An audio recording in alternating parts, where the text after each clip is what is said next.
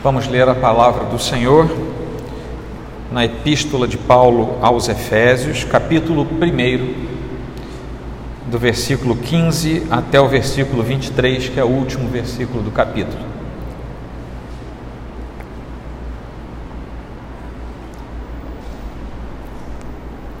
Na semana passada, início dessa nova série, Cartas da Prisão, nós fomos até o versículo 14. Agora vamos até o final do capítulo. Eu estou lendo na nova Almeida atualizada. Se você notar alguma diferença, é por isso, mas o conteúdo é o mesmo. Diz assim a palavra do Senhor. Por isso, também eu, tendo ouvido a respeito da fé que vocês têm, no Senhor Jesus e do amor para com todos os santos, não cesso de dar graças por vocês, mencionando-os nas minhas orações. Peço ao Deus de nosso Senhor Jesus Cristo, Pai da Glória, que conceda a vocês espírito de sabedoria e de revelação no pleno conhecimento dele. Peço que ele ilumine os olhos do coração de vocês, para que saibam qual é a esperança da vocação de vocês qual é a riqueza da glória da sua herança nos santos e qual é a suprema grandeza do seu poder sobre nós, os que cremos, segundo a eficácia da força do seu poder. Ele exerceu esse poder em Cristo, ressuscitando-o dentre os mortos e fazendo-o sentar-se à sua direita nas regiões celestiais. Acima de todo principado, potestade, poder, domínio e de todo nome que se possa mencionar, não só no presente século, mas também no vindouro. E sujeitou todas as coisas debaixo dos pés de Cristo, e para ser o cabeça sobre todas as coisas, o deu à igreja, a qual é o seu corpo, a plenitude daquele que a tudo enche em todas as coisas. Amém? Podem se sentar. Como vai ser editado? Tiago, você me faz uma gentileza? Pega ali na minha mesa o meu esboço. A idade não permite mais pregar de cor. Está ali em cima da minha mesa, eu esqueci lá. O esboço. É fácil. É um papel dobrado ao meio. Isso acontece até nas melhores igrejas, viu gente? O pastor esquece o esboço lá dentro. Meus irmãos, a carta de Paulo aos Efésios é a primeira carta que nós estamos trabalhando na questão das cartas da prisão. Paulo não pregou, não escreveu apenas essas que nós vamos trabalhar a partir da prisão, mas outras cartas são catalogadas de outra maneira. Por exemplo, obrigado. Por exemplo, as epístolas a Timóteo, particularmente a segunda, também foram escritas de prisões, mas elas são chamadas de cartas pastorais por causa do seu conteúdo, da sua destinação. Efésios é escrita não para novos convertidos ou muito menos ainda para a pregação do Evangelho no sentido de chamar os impenitentes. Ela é uma carta escrita à igreja de Éfeso, bem como a outras igrejas, como eu expliquei aqui na introdução dessa série. É, é o que nós chamamos de encíclica, é uma carta destinada a todas as igrejas. E essa carta, particularmente, aqui nos chegou através dos dos autógrafos mais antigos, é, essa era destinada à igreja que estava na cidade de Éfeso. Mas essa carta, essa epístola, era destinada a cristãos que já eram maduros na fé, eram os santos em Cristo Jesus, como Paulo faz questão de dizer na introdução da epístola.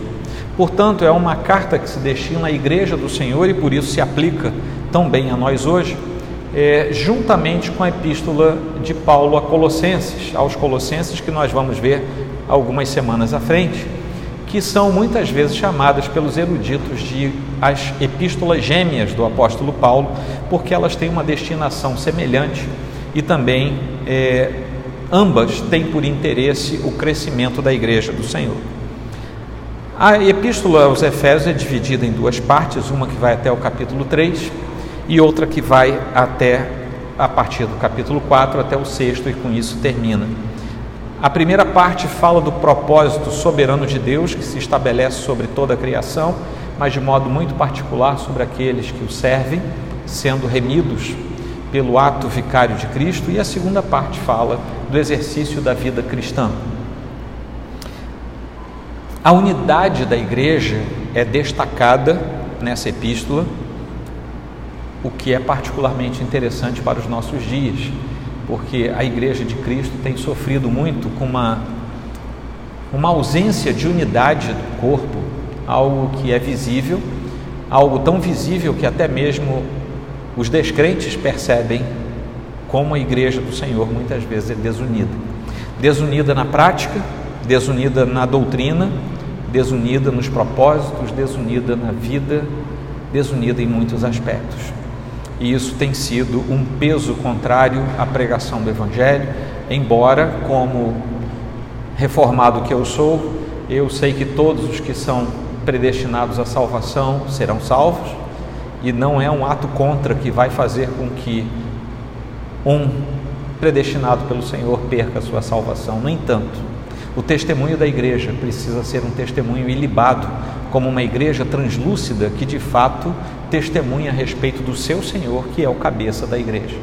E nós temos dado mau testemunho, temos dado um testemunho péssimo e nós precisamos cuidar de nós, a começar da nossa vida, da nossa casa e da nossa igreja.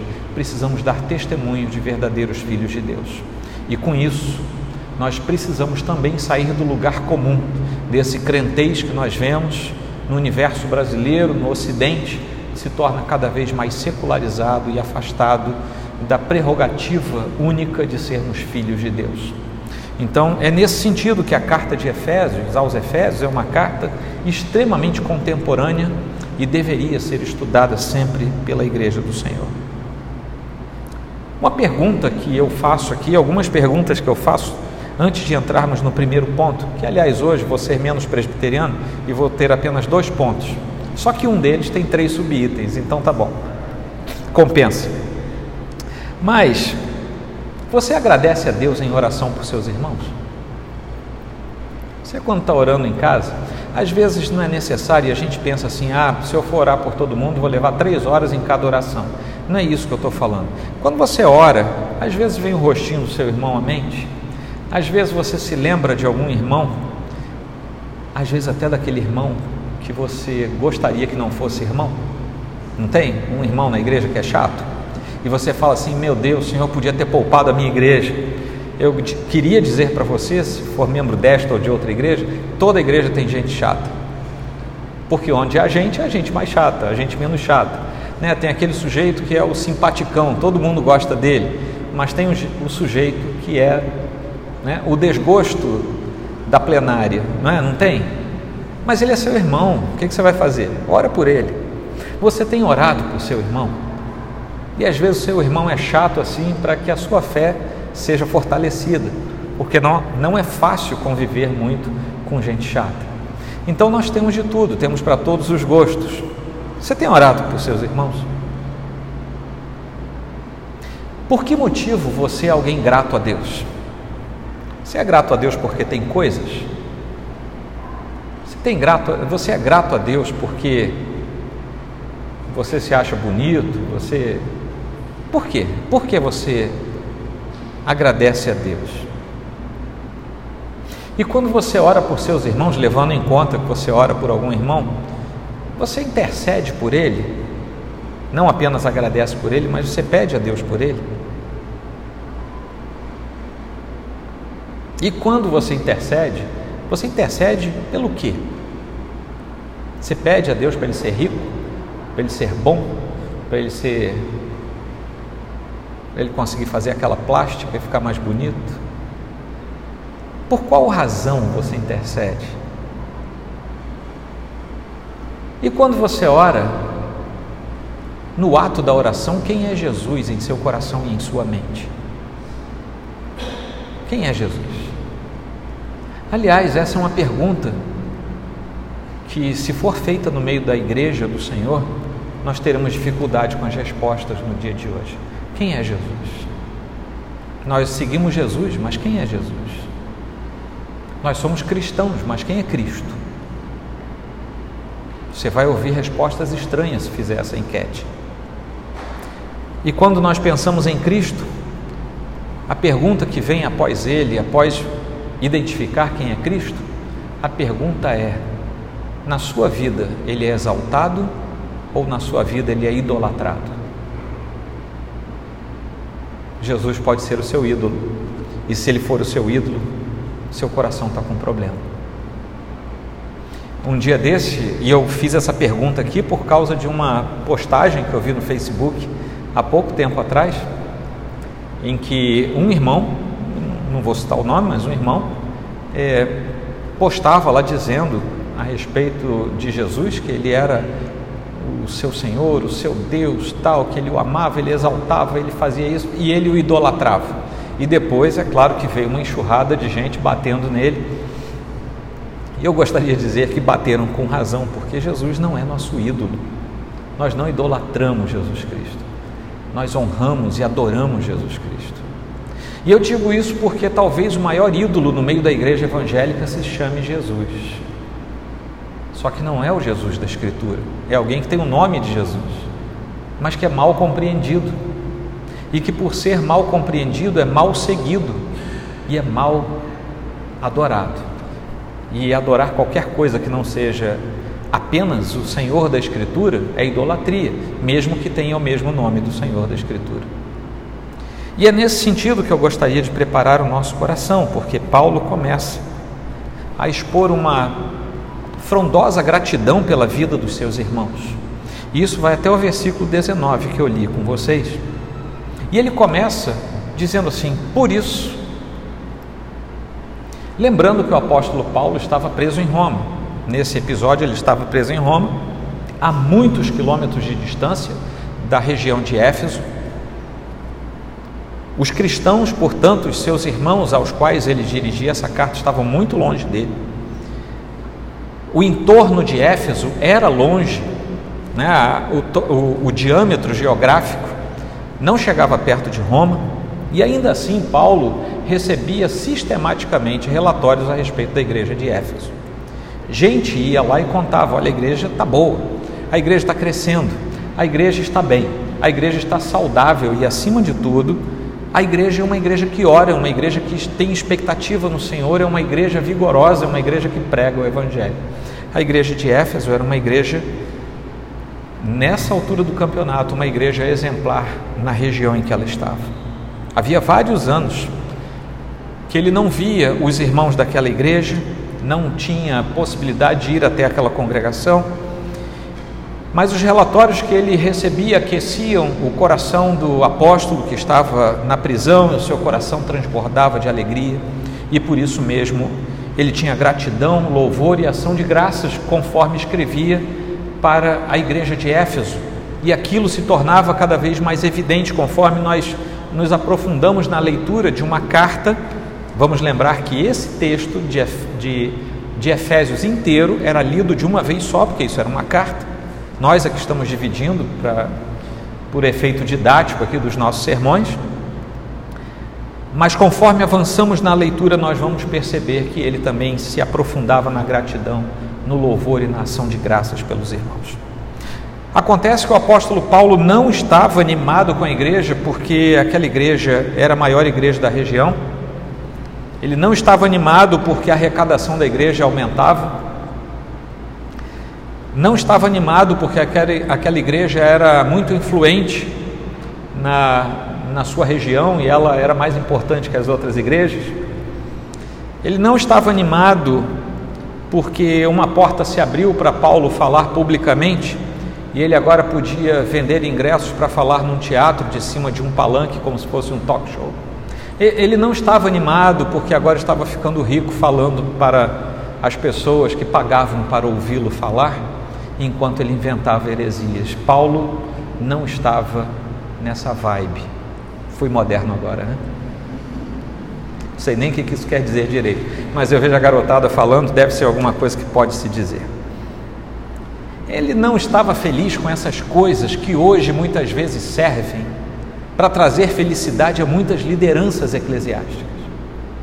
Ele não estava feliz porque o seu nome era um nome tratado como essas crianças que estão por aí agora nos palcos das cidades falando um monte de asneira. Asneira você sabe o que é, né? Aquilo que o asno fala, isso é uma asneira.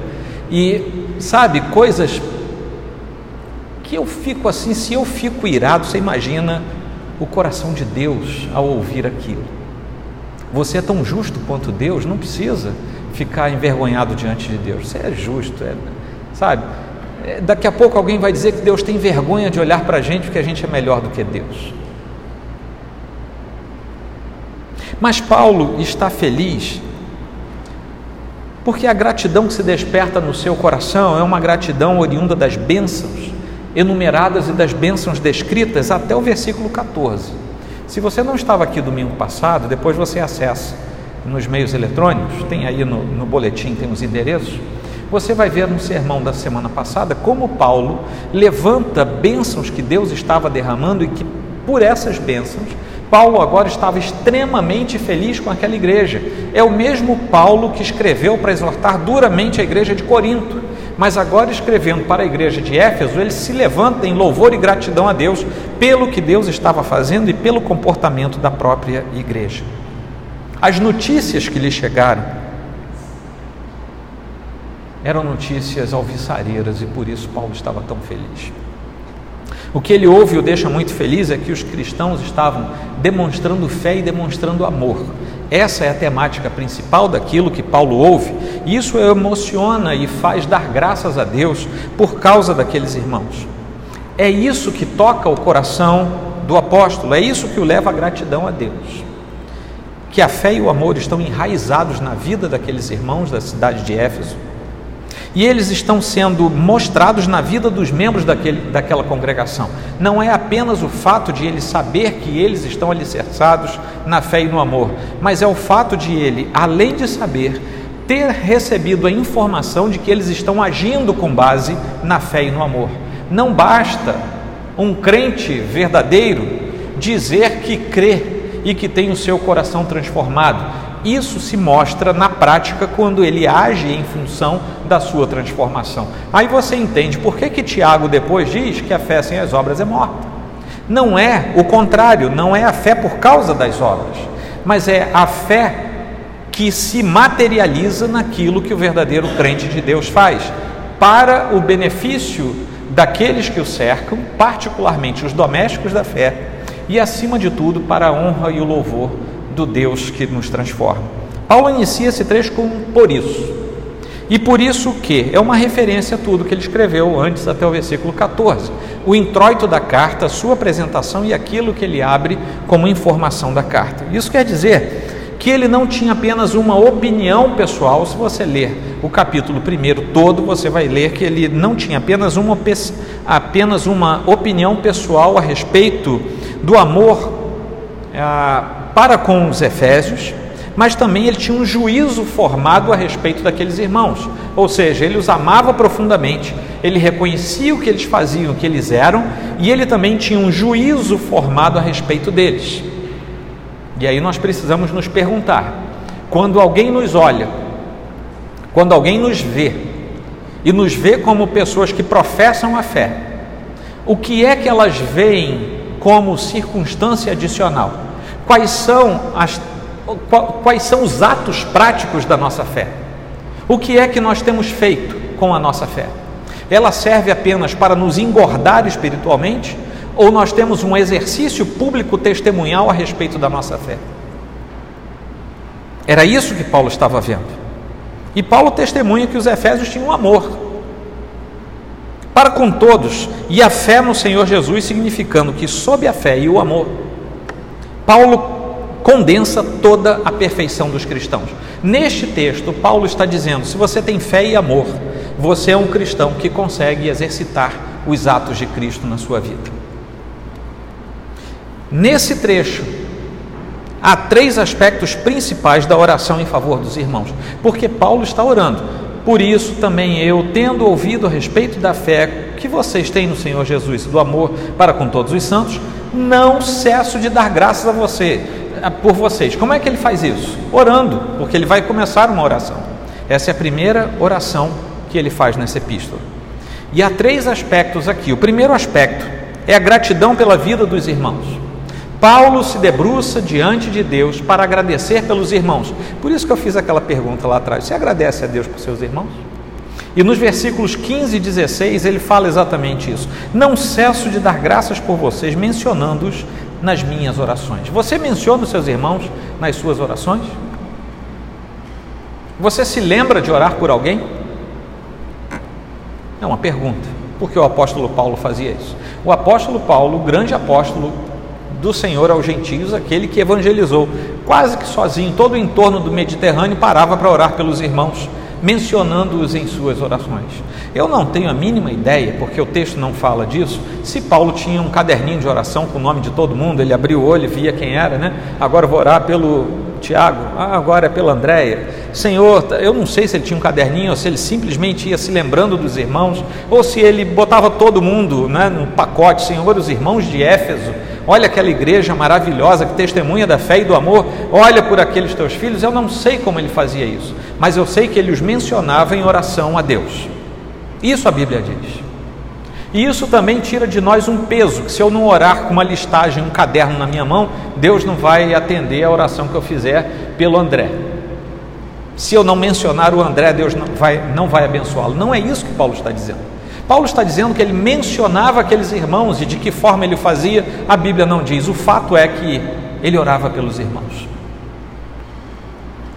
Uns suportam os outros em oração, uns fazem os outros permanecerem de pé em oração. Por nossa força, pelo poder da nossa oração? Não, porque cabe ao Senhor fazer isso, mas Ele nos ordena que oremos, que sustentemos, que apoiemos uns aos outros. E esse é o nosso dever. O segundo aspecto é que ele clama pela ação da Trindade sobre os irmãos. Quando nós vemos aqui que Paulo, no no primeiro sermão da semana passada, ele faz questão de mencionar os atos da Trindade, pela graça, pelo amor e pela perseverança que nos são garantidos pela ação do Pai, do Filho e do Espírito Santo. Quem estava aqui se lembra? Agora, quando ele vai orar, ele está orando a essa Santíssima Trindade, da qual ele faz menção até o versículo 14. E agora ele está clamando pela ação da Trindade sobre os irmãos. A mesma Trindade que os regenerou, a mesma Trindade que os sustenta em amor e em graça e em perseverança, é a Trindade que agora é convocada em oração para suster os irmãos. Esse é o segundo aspecto. E o terceiro aspecto é que ele faz uma, um pedido ao Senhor Sim, e isso pode ser evidenciado quando chegamos ao versículo 17. Peço ao Deus de nosso Senhor Jesus Cristo, Pai da glória, que conceda a vocês espírito de sabedoria e de revelação no pleno conhecimento dele.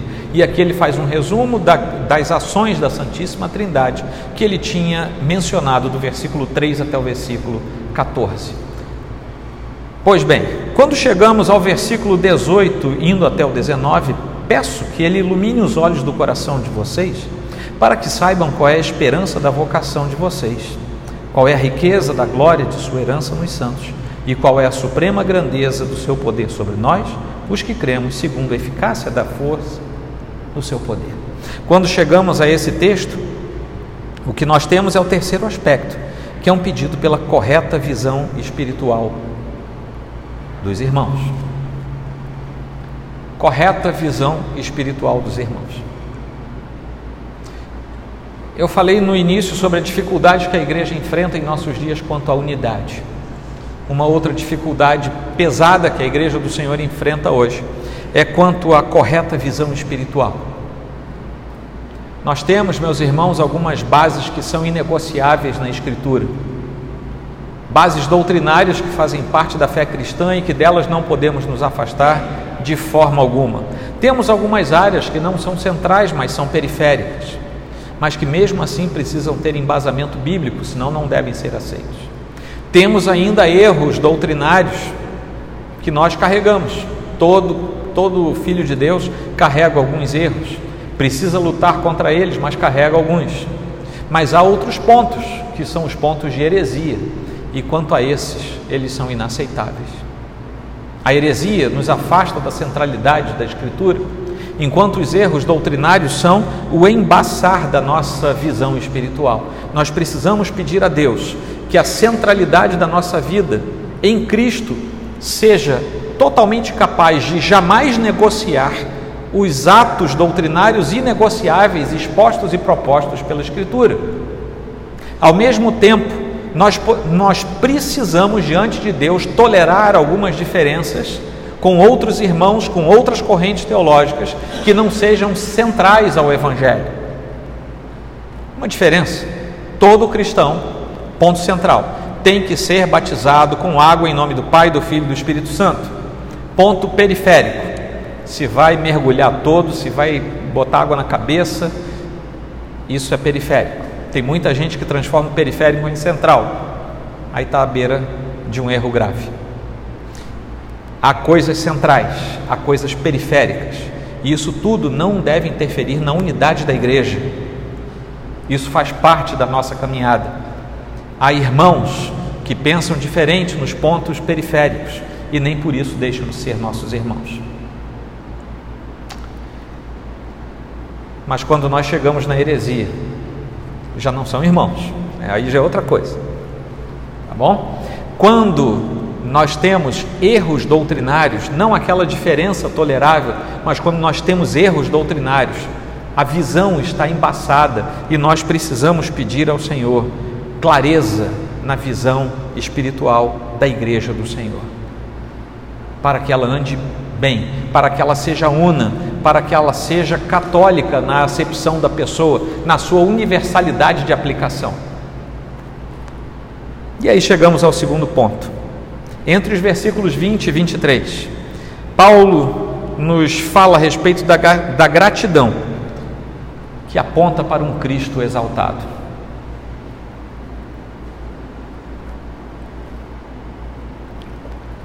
Paulo é um comunicador excelente, você que já leu seus textos sabe disso. Mas ele, talvez até por ser um, um orador excelente, sabe que apenas dizer que o poder é grande, o poder de Deus é grande, não é tão eficaz quanto nos ajudar a ver as maneiras pelas quais o poder de Deus, o grande poder de Deus, está em ação. E é isso que ele faz. Nos versículos 20 a 23 é isso que ele faz. Ele exerceu esse poder em Cristo, ressuscitando-o dentre os mortos e fazendo-o sentar à sua direita nas regiões celestiais. Acima de todo principado, potestade, poder, domínio e de todo nome que se possa mencionar, não só no presente século, mas também no vindouro, sujeitou todas as coisas debaixo dos pés de Cristo, e para ser o cabeça sobre todas as coisas o deu à igreja, a qual é o seu corpo, a plenitude daquele que a tudo enche em todas as coisas. Para onde alguém deveria recorrer para ver o grande amor de Deus, o amor imensurável de Deus em ação? Paulo responde logo no versículo 20 no 20. Claramente ele diz que só é possível ver o grande amor de Deus em Cristo Jesus. Então, quando Paulo fala do enorme amor de Deus, do imensurável amor de Deus, ele também nos aponta onde é que nós aferimos esse amor. E a grandeza desse amor ele aponta para Cristo e não, não a outra possibilidade de vermos na prática o grande amor de Deus, a não ser em Cristo Jesus, porque todas as visões possíveis da divindade, mesmo do Deus da Bíblia, sem Cristo Jesus, são visões parciais. Nós olhamos a natureza e vemos uma visão parcial de Deus.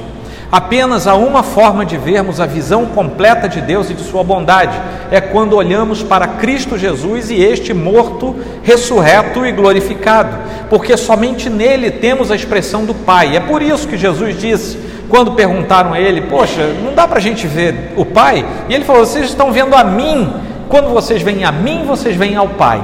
É por isso, e quando ele se torna, por causa do exercício da sua entrega vicária, quando ele se torna o detentor de todo o governo por autoridade conquistada e não por autoridade apenas de criação, quando ele se torna detentor de tudo, ele passa a ser a expressão visível única do Deus que nos amou e que enviou seu Filho unigênito por nós. O verso 19 faz uma abertura ah, sobre isso ao falar E qual é a suprema grandeza do seu poder sobre nós, os que cremos, segundo a eficácia do seu poder? Onde é que isso ocorre? É lá no versículo 20. Em Cristo. Essa é a resposta. E nesse episódio, Paulo não está focando a nossa atenção em nenhuma experiência particular, ele não está focando a, a atenção em nada sobrenatural, em fenômenos subjetivos que nos asseguram alguma coisa à mente e às emoções. Agora vejam bem, Paulo também não está combatendo, ele não desvaloriza as eventuais experiências com o Senhor. O que ele está dizendo é: não é pelas experiências que nós conhecemos Deus. Ele está dizendo: é por conhecer Cristo que nós conhecemos Deus. Há muita distorção na igreja do Senhor, em que o sujeito entra numa igreja como a nossa, ou numa outra, geralmente um pouco mais agitada que a nossa, e ele sai arrepiado. Ele diz: Olha, encontrei Deus. Eu, eu saí arrepiado e eu conheci Deus hoje. Não, arrepio não é prova do conhecimento de Deus. A prova do conhecimento de Deus é o conhecimento de Cristo. Se Cristo entrou no seu coração, você conheceu Deus. Se Cristo não entrou no seu coração, você não conheceu Deus. Simples. E é isso que Paulo está falando. Ele não está atribuindo o conhecimento de Deus a nenhum tipo de experiência, a nada que seja subjetivo, a nada que nós possamos, por ilação, imaginar que seja ou não seja. Ele está dizendo: existe uma fórmula para saber se você conhece Deus, e a fórmula é: conheça Cristo na cruz e você conhecerá Deus, o Pai eterno. Como é que você conhece isso? Capítulo 1 até o versículo 14. Você conhece isso através da ação do Espírito Santo, que uma vez tendo apontado para Cristo e você conhecido Cristo, haverá também de fazer você perseverar no caminho de Cristo até o último e glorioso dia. A ação do Pai, do Filho e do Espírito na salvação do antes impenitente e agora filho de Deus. Eu estava lendo é, a respeito, eu não sou especialista, então se eu tiver errado, tiver algum especialista aqui, pode me corrigir. Faz isso depois do culto para não ficar envergonhado. Mas eu pesquisei uma revista chamada Neuron. E é, faz parte de um site, Science Direct. E esse essa revista dizia que há algumas pesquisas sobre o autismo. E por que, que eu fui procurar isso? Porque eu me lembrei que as pessoas que são autistas, às vezes com, com aquele olhar perdido, vocês já notaram isso? Né? Às vezes com aquele olhar perdido assim no meio. E eu descobri que fizeram uma pesquisa com óculos, uns óculos especiais lá de um laboratório, e que conseguiam, é, por aquelas aquele colorido né, de temperatura, conseguiam identificar numa pessoa com e numa pessoa sem autismo quais eram as tendências do olhar. Então se descobriu, por exemplo, que os autistas têm a tendência de olhar, na, imagina uma fotografia, eles têm a tendência de olhar para o meio daquela fotografia, para o nada, sim, para um espaço mais aberto, e geralmente do meio para baixo a, a visão é mais para baixo e geralmente focando em alguma coisa é mais no nada. Quando há muitos personagens ou muitos objetos, as pessoas autistas já às vezes desviam seu olhar para os extremos. E eu achei aquilo muito interessante, obviamente está fora da minha área de pesquisa, de conhecimento, mas eu vi as fotos, achei muito interessante, enquanto as outras pessoas tinham uma foto de alguém, da visão de alguém com autismo e sem autismo do lado. Enquanto as pessoas sem autismo têm uma visão mais periférica e ficam olhando para vários pontos, a pessoa autista tende a fixar o olhar em algum lugar, ou no extremo ou no meio, geralmente para baixo do campo de visão.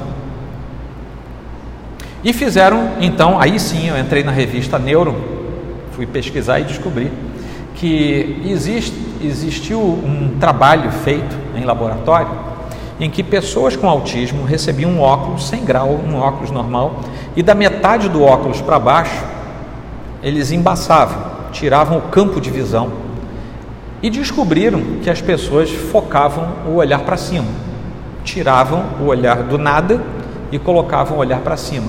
Quando faziam isso, se tornavam capazes de ampliar um pouco mais o campo de visão. Olhavam mais coisas do que naturalmente olhavam quando tinha uma visão completa.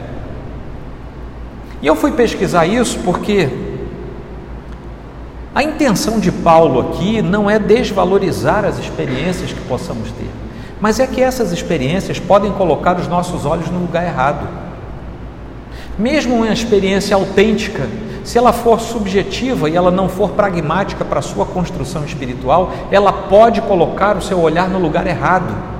E você pode ter um olhar deformado, como se a sua espiritualidade não estivesse bem construída. Então, o que Paulo está dizendo é: nós precisamos guiar os nossos olhos para o lugar certo, colocar os nossos olhos longe de nós mesmos, longe da visão baixa, porque a visão baixa aponta mais para o nosso lado, para o nosso campo nós, cristãos verdadeiros, que temos uma experiência sobrenatural com o Senhor, que não pautamos a nossa experiência na sobrenaturalidade, mas no conhecimento de Cristo, para alcançarmos o conhecimento do Senhor como Salvador pleno, triuno da nossa vida, nós precisamos elevar os nossos olhos para colocar o foco do nosso olhar no lugar certo, e o lugar certo não é na deformidade da nossa visão não é na deformidade da nossa percepção por limitações que nós temos como seres humanos.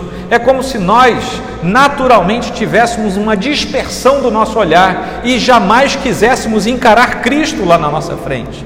Precisamos desses óculos embaçados que nos forcem a olhar para cima e nos ajudem a olhar para Cristo, que é o centro da atenção daquele que se torna filho de Deus. Nosso olhar precisa ser reconduzido a Cristo. E muitas vezes aquele ídolo do qual eu falei, chamado Jesus, só existe na igreja porque as pessoas não conseguem enxergar Cristo com o olhar certo, encontram em outra coisa um Cristo que satisfaz momentaneamente, mas que não é o Cristo que conduz para a glória eterna. Precisamos reconduzir o nosso olhar a Cristo. Meus irmãos, neste exato momento, são 20 horas e 22 minutos na cidade maravilhosa de São Sebastião do Rio de Janeiro. Vão dizer por aí que eu sou idólatra, né? Chamei de São Sebastião. E na igreja de São Cristóvão, meu Deus, estamos perdidos, estamos lascados hoje aqui, né? Isso foi um debate essa semana. Um pastor amigo meu foi dizer que morava, que gostava, sei lá, da cidade maravilhosa de São Sebastião do Rio de Janeiro e foi acusado de idólatra. Mas, meus irmãos, neste exato momento, 20 horas e 23 minutos, nesta nossa cidade, sem falar o resto do mundo, há milhares de pessoas, como gado sendo levado para o matadouro, atrás de vozes humanas, atrás de doutrinas de homens, atrás de carnalidades, atrás de gente pecadora que se investe do título de pastor, de apóstolo, de mestre, seja lá do que for, sacerdote, semideus, semi-arcanjo, tem de tudo, tem patriarca, tem tudo agora aqui.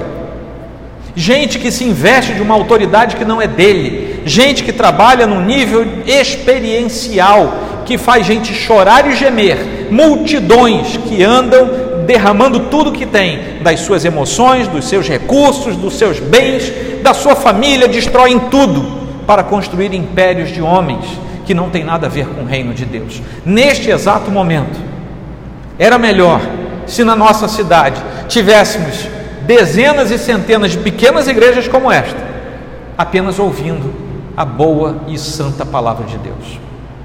A nossa cidade talvez não fosse o que é. E a cidade do Rio de Janeiro talvez estivesse sofrendo um impacto da presença de Deus diferente.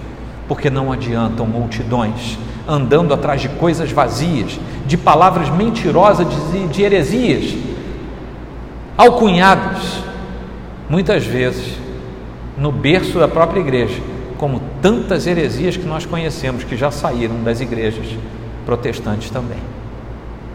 Essa é a realidade da nossa igreja. Pela obra do Espírito Santo é que nós podemos ter o nosso olhar apontado para a cruz. E é isso que nós devemos clamar ao Senhor. Nós devemos agradecer por nossa igreja e mesmo você que nos visita, agradeça por sua igreja. Se ali for um lugar em que, como Paulo diz, as pessoas estão guiadas pela fé e pelo amor, com testemunho claro daquilo que Deus tem feito.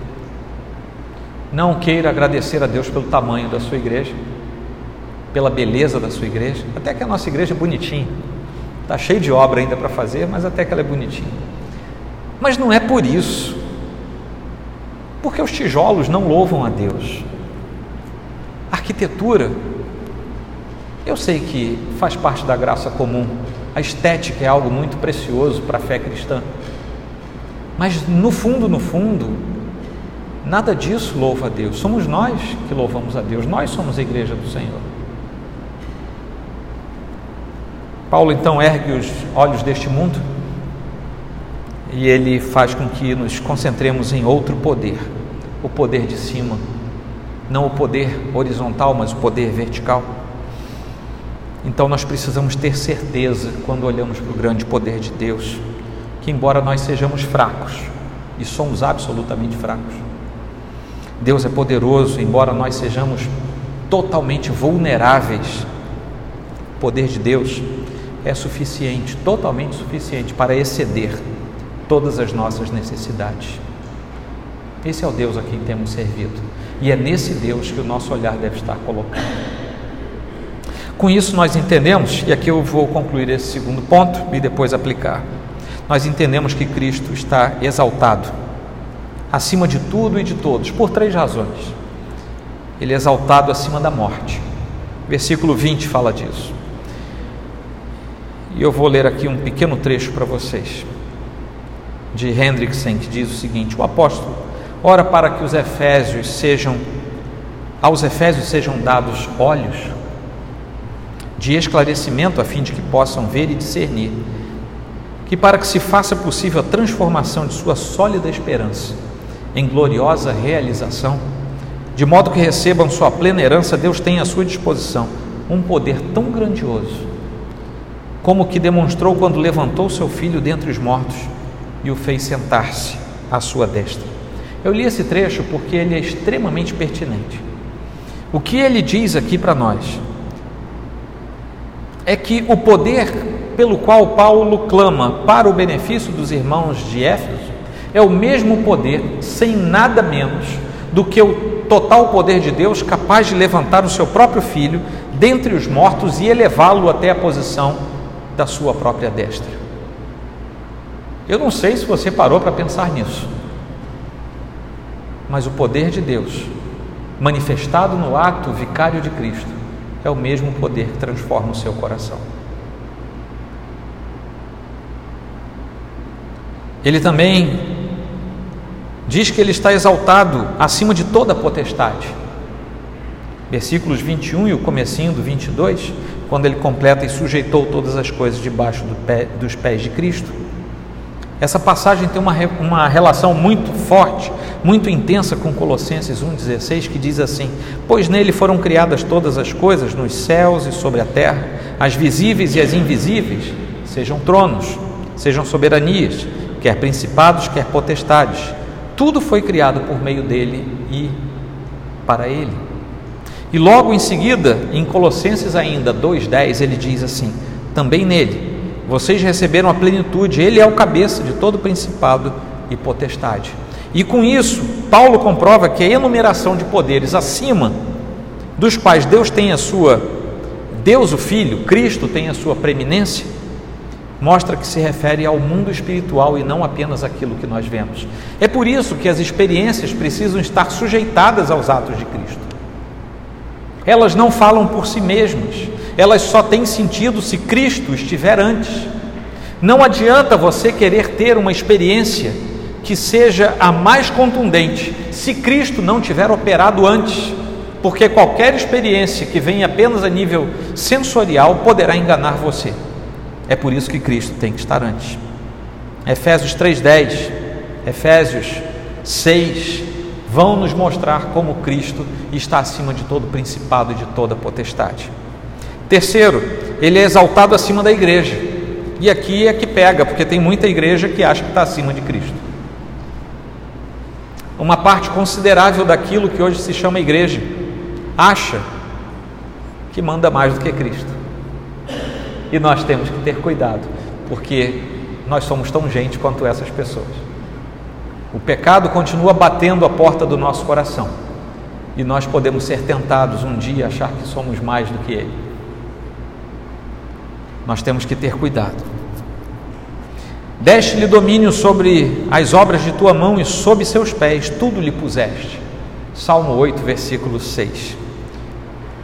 A partir daí, nós temos uma noção daquilo que Paulo fala quando assegura que ao Senhor Jesus Cristo todo domínio lhe foi dado, as coisas vivas ou não, da terra ou do cosmo, todas as coisas estão sujeitas ao Senhor e tudo está debaixo do seu domínio e do seu governo. Ele é a cabeça e a igreja é o corpo. Ele é a cabeça sobre todas as coisas e isso inclui a igreja.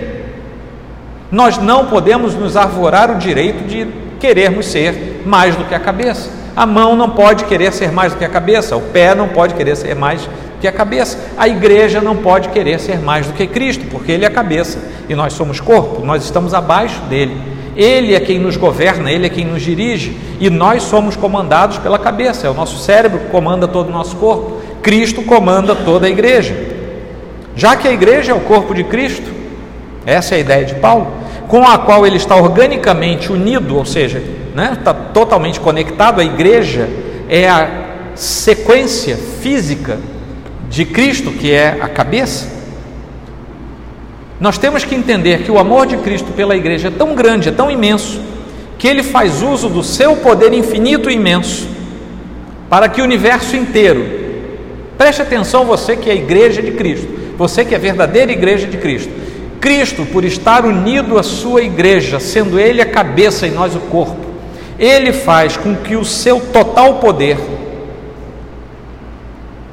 arbitre que no universo todas as coisas, tudo que há no universo, coopere em benefício da igreja, mesmo quando nós não percebermos isso na clareza dos nossos olhos. Mesmo quando as coisas não nos parecerem de bom grado, tudo está cooperando para que a igreja do Senhor seja vencedora ao final de todas as coisas.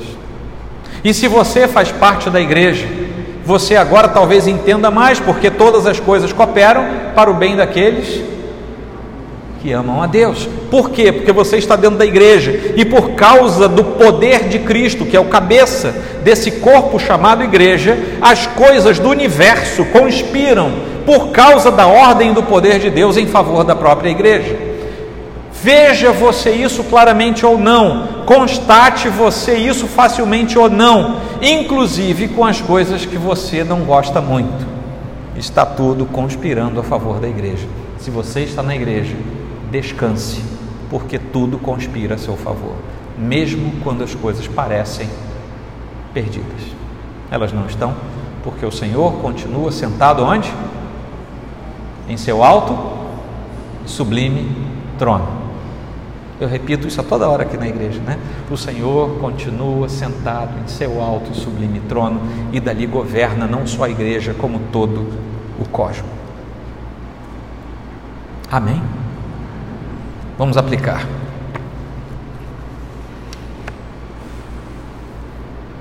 Talvez você tenha procurado por todos os lados até chegar aqui. E quando eu digo aqui, não quero dizer exatamente esta igreja nesta noite, aqui, diante da palavra do Senhor. Que no tempo e no espaço também é aqui nesta noite, nesta igreja. Talvez a igreja tenha machucado você. Eu falei algumas coisas aqui sobre igreja como um todo.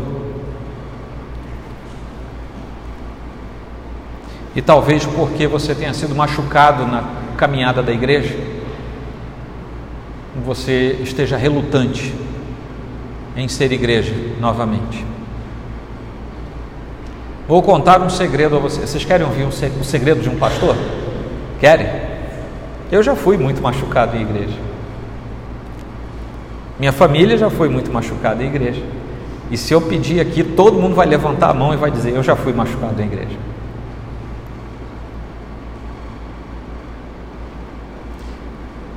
E isso às vezes nos torna relutantes em voltar ao convívio da igreja. Mas eu gostaria de dizer algo chato para quem está nessa situação. Voltar a Jesus, a comunhão com Jesus, prescinde voltar à igreja, porque a igreja é a expressão visível do corpo de Cristo. Eu sei que tem uma moda bacana hoje, o sujeito fica em casa vendo televisão. Se ele estiver assistindo determinadas igrejas, ele até rodopia sozinho na sala. Ele faz tudo que está lá. Eu já contei para vocês que uma vez eu e Roberto fomos fazer uma visita, os irmãos tinham dois cálicezinhos de ceia e no dia que a igreja transmitia ceia, lembra disso? Eles botavam dois cálicezinhos, dois pãezinhos em frente à televisão, que eles não iam à igreja, e na hora lá o pastor orava, eles oravam juntos, pegavam o cálice como se estivessem lá, comiam e bebiam, eles próprios se ministravam a ceia. Gente, você acha de tudo, gente, talvez fosse gente machucada pela igreja, mas é no meio dessa igreja que muitas vezes nos machuca que nós somos depurados pelo poder do Senhor. E tem um outro lado: se a igreja machuca você, muito provavelmente você já machucou gente na igreja. Então, isso é uma, é uma via de mão dupla. Segunda aplicação: Cristo, que é a cabeça do seu corpo, aquele que preenche tudo, preenche a igreja também com a sua presença. E você não tem essa plenitude da presença do Senhor preenchendo a igreja sozinho, porque a igreja é isso aqui, é um ajuntamento, é um santo ajuntamento de gente santa, embora seja gente pecadora. Esse é um paradoxo da nossa caminhada espiritual até o final de tudo. Ocorre que esse mesmo Senhor chama você de volta, e Ele está chamando você de volta hoje. Ele chama você de volta à comunhão, para vir e ficar na igreja, porque esse é o lugar que ele determinou para que os seus filhos esperassem a sua volta. É no meio da igreja, é no ajuntamento dos santos, é na comunhão dos santos que nós esperamos a segunda volta do nosso Senhor. Sozinhos, talvez sejamos comparados às virgens nécias, insensatas. Juntos, seremos comparados às virgens sábias.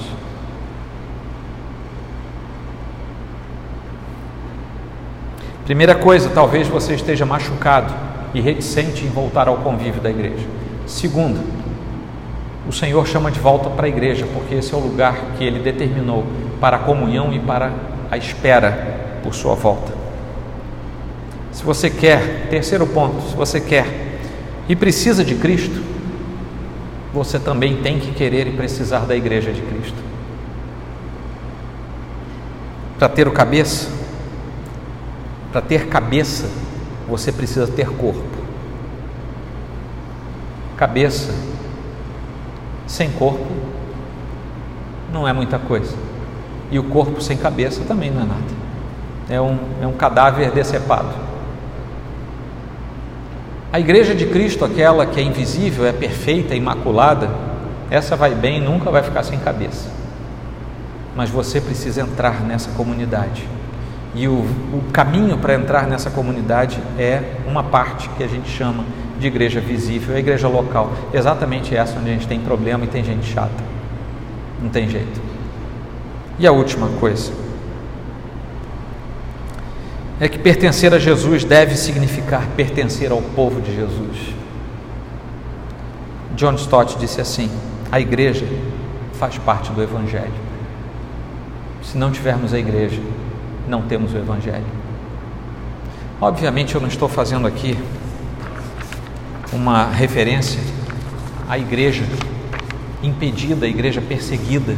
Ela tem questões muito particulares, mas eu estou falando de mim, de você que não não tem porquê não estar na comunhão dos santos. Amém. Vamos orar? Peço que você incline a sua fronte, por favor. Vamos fazer um, um minutinho de silêncio, alguns segundos de silêncio. Pense no que foi pregado e eu vou orar com você em seguida.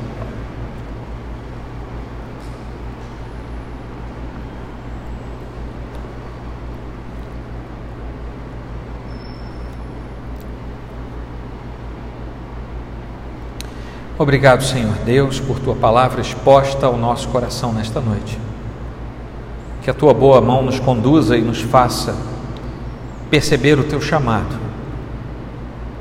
É possível, Senhor, que aqui nesta noite haja pessoas que não te conhecem como Salvador único e pessoal. E eu peço que a tua palavra, que nos constrange a ver que só em Cristo podemos chegar a Deus, como foi dito, tenha sido o chamado eficaz para o coração do eleito que ainda não te conhece, e que haja remissão e salvação, que comece a santificação nessa vida para a glória do Senhor. Mas também, Senhor, é possível que nesta noite tenham entrado aqui pessoas em dúvidas, pessoas afastadas do corpo da igreja local, pessoas afastadas do Senhor e talvez com alguma justificativa no seu coração. Mas eu peço a Deus que tudo isso seja quebrado no poder do nome de Jesus e que todos nesta noite sejam restaurados à comunhão do Senhor, a fim de que todos possamos, como um só corpo, esperar pela bendita volta do Senhor, a fim de ingressarmos no estado eterno da salvação. Muito obrigado por tua palavra e pelo contorno da salvação que se mostra mais uma vez. Em nome de Cristo Jesus oramos e bendizemos o teu santo nome. Amém. Amém. Vamos ficar de pé, irmãos. Amanhã à noite, mártires vivendo por Cristo. Quem puder esteja aqui. Nós vamos prosseguir o que começamos no ano passado que tem sido de grande valor para o nosso coração. Terça-feira, às 8 horas da manhã, temos oração. E é cedo demais. Venha e depois tome um café conosco. O café é bom. Se você não gosta de orar, venha tomar café e aprenda a orar. Chegue antes para orar um pouquinho. E que Deus abençoe a sua vida. Amém? Que Deus leve você em paz. Que nesta semana você faça como os crentes de Éfeso. Seja testemunho público da fé e do amor que o Senhor já colocou no seu coração quando Cristo veio morar nele. E que os seus olhos estejam postos no lugar certo, que o Senhor trate da sua visão, para que você enxergue Cristo Jesus como Ele é. E se você tem a suspeita de que andou adorando um ídolo chamado Cristo, hoje você foi alertado e é tempo aceitável de você focar no verdadeiro Cristo, o Deus Filho Deus encarnado, morto e ressurreto, aquele cuja missão é um vexame para o mundo, mas é o encanto de Deus para os seus filhos. Que Deus abençoe você. Seja sal e seja luz onde você for. Que Deus guarde o seu passo, o seu caminhar, que você não tropece, que você ande firme na presença do Senhor e que você seja testemunha valorosa daquilo que o Senhor tem feito. Que a sua família seja uma família de paz e de bênção, e que você seja parte integrante de um povo valoroso, que é simples, mas é um povo que labuta até o final para ver a recompensa dos justos do Senhor. Amém? E que a graça do nosso Senhor e Salvador Jesus Cristo, o amor de Deus, nosso eterno e bendito Pai, a comunhão, a direção, a condução do Espírito Santo seja sobre todo o povo do Senhor, o que aqui se reúne e aquele que se dispersa por toda a terra, e não somente hoje, mas para todo sempre.